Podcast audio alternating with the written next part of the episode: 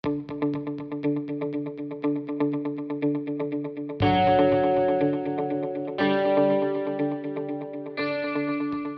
tempo de vida você ainda tem? Foi com essa pergunta que eu comecei recentemente uma palestra para 300 pessoas.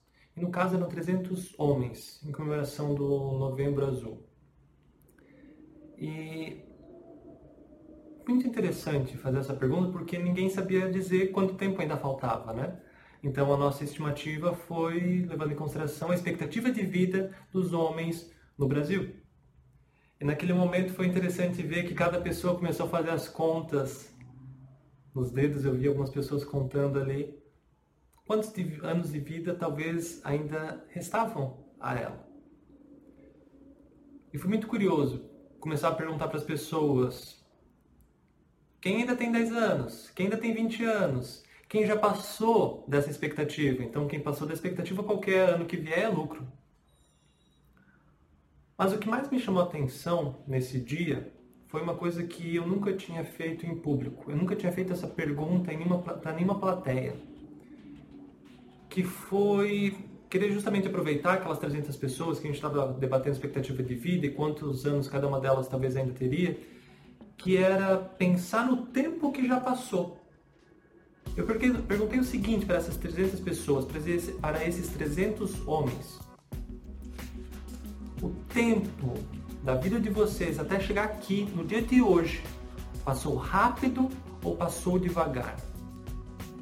Eu comecei pedindo para que quem achou que o tempo passou devagar, erguesse a mão. Aquelas 300 pessoas, uma apenas levantou a mão.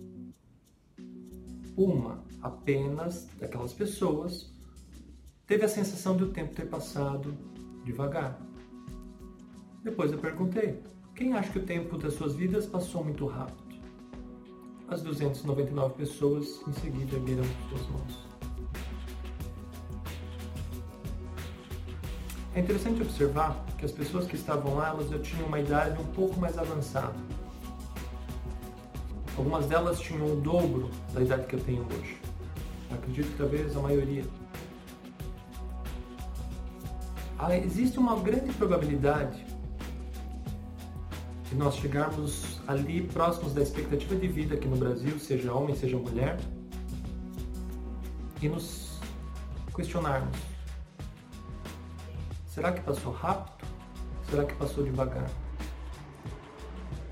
E existe a grande probabilidade e as maiores chances, se nós observarmos as pessoas ao nosso redor, as pessoas que nós que são mais experientes que nós, e nós concluímos que o tempo passou muito rápido. Nesse exato momento, mais um ano está se encerrando. Quantos anos você já viu passar? A gente não sabe quantos anos ainda veremos.